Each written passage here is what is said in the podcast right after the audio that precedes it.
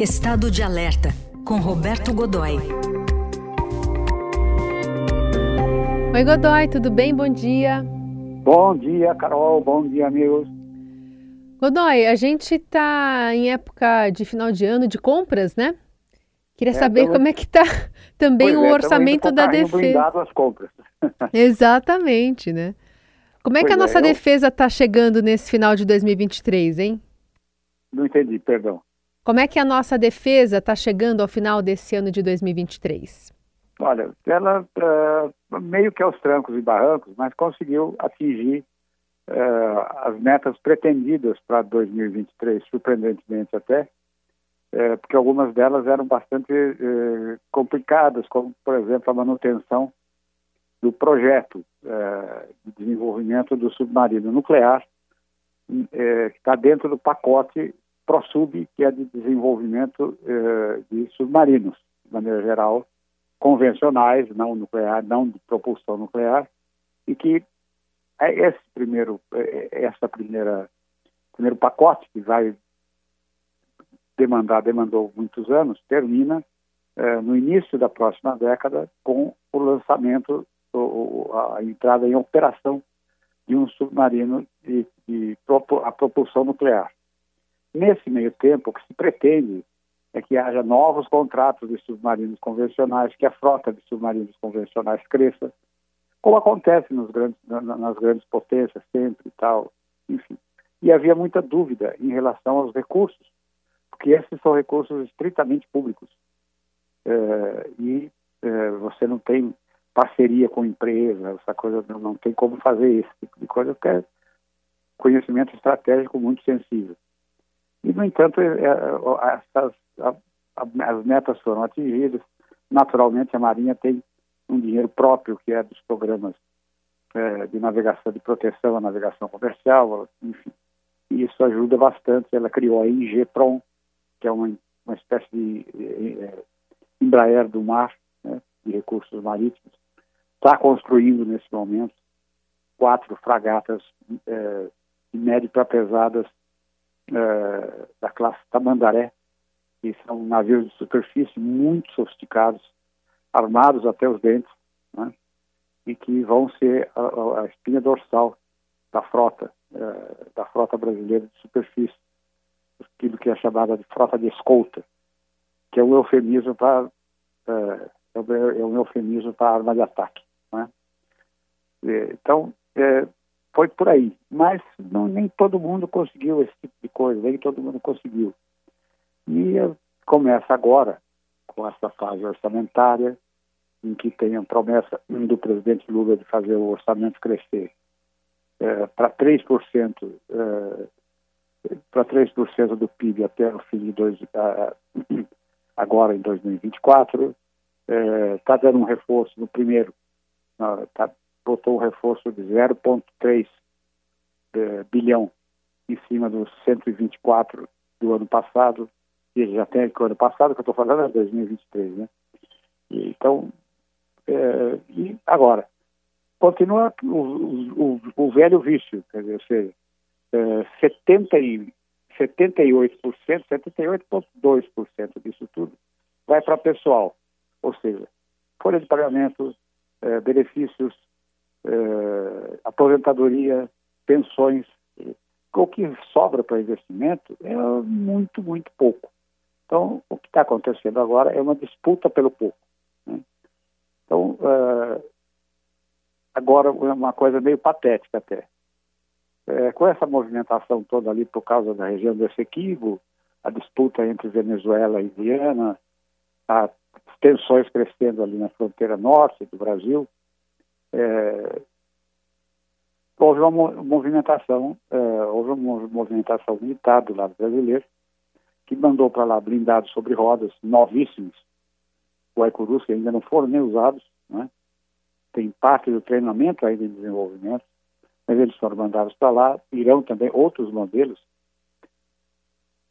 como a nova versão do Cascavel, provavelmente, mas ainda que não vá a nova, ainda que vá os antigos modelos do Cascavel brasileiro, é, é, é, é interessante. É, o blindado Guarani, que, é, propriedade intelectual brasileira, projeto brasileiro, e execução do grupo Iveco, uh, Iveco Defesa, que é o braço militar da Fiat. Uh, vão para lá também, número pequeno, mas irão para lá. E já estão lá, já existe uma brigada de selva lá que, que opera esse, esse tipo de, de, equipamento. E o que a gente tem olhando ali, a gente está defendendo, eh, Carol, um continente. a Amazônia brasileira é o tamanho da Europa. Não é pouca coisa. E é, sempre vem o um argumento de que é, a gente tem pouca gente lá, mas também não tem para que mais. E, é, aquilo é um deserto, você tem que proteger recursos naturais, proteger eventualmente fronteira. E que se você que a comparação com a Europa é, é, é, tecnicamente incorreta, porque nós estamos falando de um continente com milhões de milhões de pessoas, milhares de anos de história, desenvolvimento tecnológico. E eu pergunto, e daí? Aquilo é nosso, tem que ser protegido, é o futuro do Brasil para sempre. Então, você tem que ter, tem alguns poucos milhares, tem que, tem que ter mais. Eu, se há um investimento de defesa que tem que ser priorizado, é o da Amazônia. Não tem muita discussão em relação a isso. E, nesse momento, as prioridades solicitadas são mais ou menos essas. Agora mesmo aconteceu um caso, eu, eu considero patético, porque você tem uma atitude estranha ali no meio. É, o Ministério da Defesa anunciou como uma jogada muito importante o envio de mísseis anti-blindados, anti-carro, é, para uma empresa chamada Fiat, recém-incorporados, são brasileiros, recém-incorporados à força, para apoiar o esforço de defesa ali da região que está sob tensão nesse momento. Bem, vamos ali no cantinho, Carol, ali, ninguém está nos ouvindo agora, sei nós, nós, as torcidas do Corinthians e mais a, e, e, e, os ouvintes da, da, da, da Rádio Dourado. Diga. Que é o seguinte, é um mico.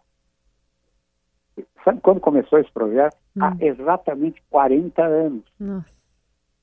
Ele é o primeiro e único projeto de uma empresa criada pela extinta Ingesa, em consórcio com a Embraer, que então era totalmente estatal, mais iniciativa privada, se chama Orbita, que se chamava Orbita, que pretendia ser a Missile House, que é, que é ou seja, a agência de mísseis do Brasil, há 40 anos.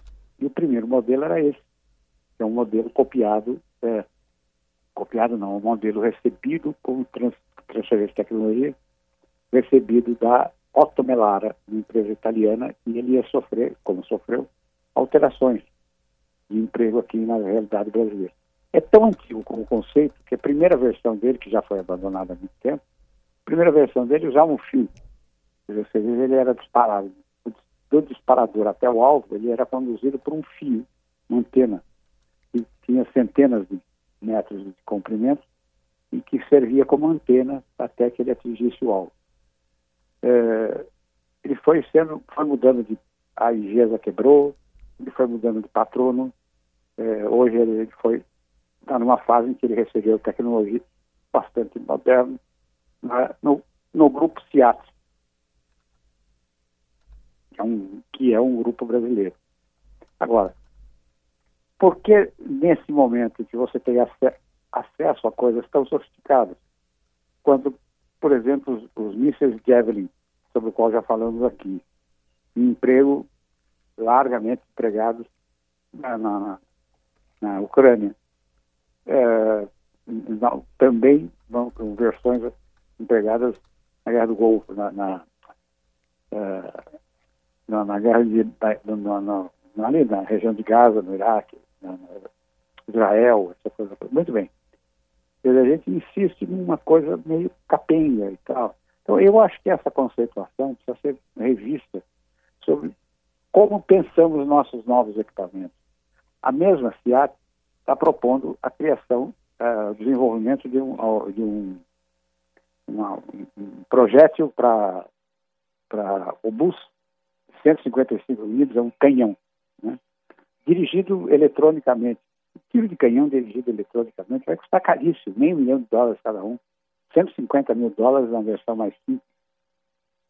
Será que a gente não tem alguma coisa mais objetiva, mais de uso mais prático, mais próximo da nossa provável realidade? Quando usaríamos uma coisa como essa?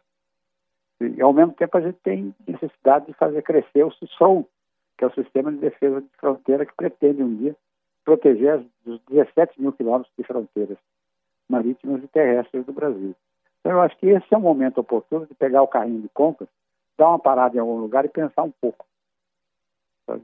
Claro que vai continuar entrando ali um vinhozinho, um vinhozinho italiano caprichado, aquela coisa toda, mas não pode entrar sozinho. Né? Sim. A gente vai precisar de muito queijinho ali no meio, muita coisa desse tipo, e vamos às compras. Muito bem. Esse é Roberto Godoy, finalizando aqui antes do Natal a sua participação, então desejo já umas boas festas para você. Semana que vem, a quinta, você vai estar com Raíssen Abac aqui no plantão de Ano Novo, Godoy. Um grande abraço, um grande Natal, em paz, sossego, tá? É isso. E que tudo corra muito, muito, muito bem para nós todos. Obrigada, um beijo.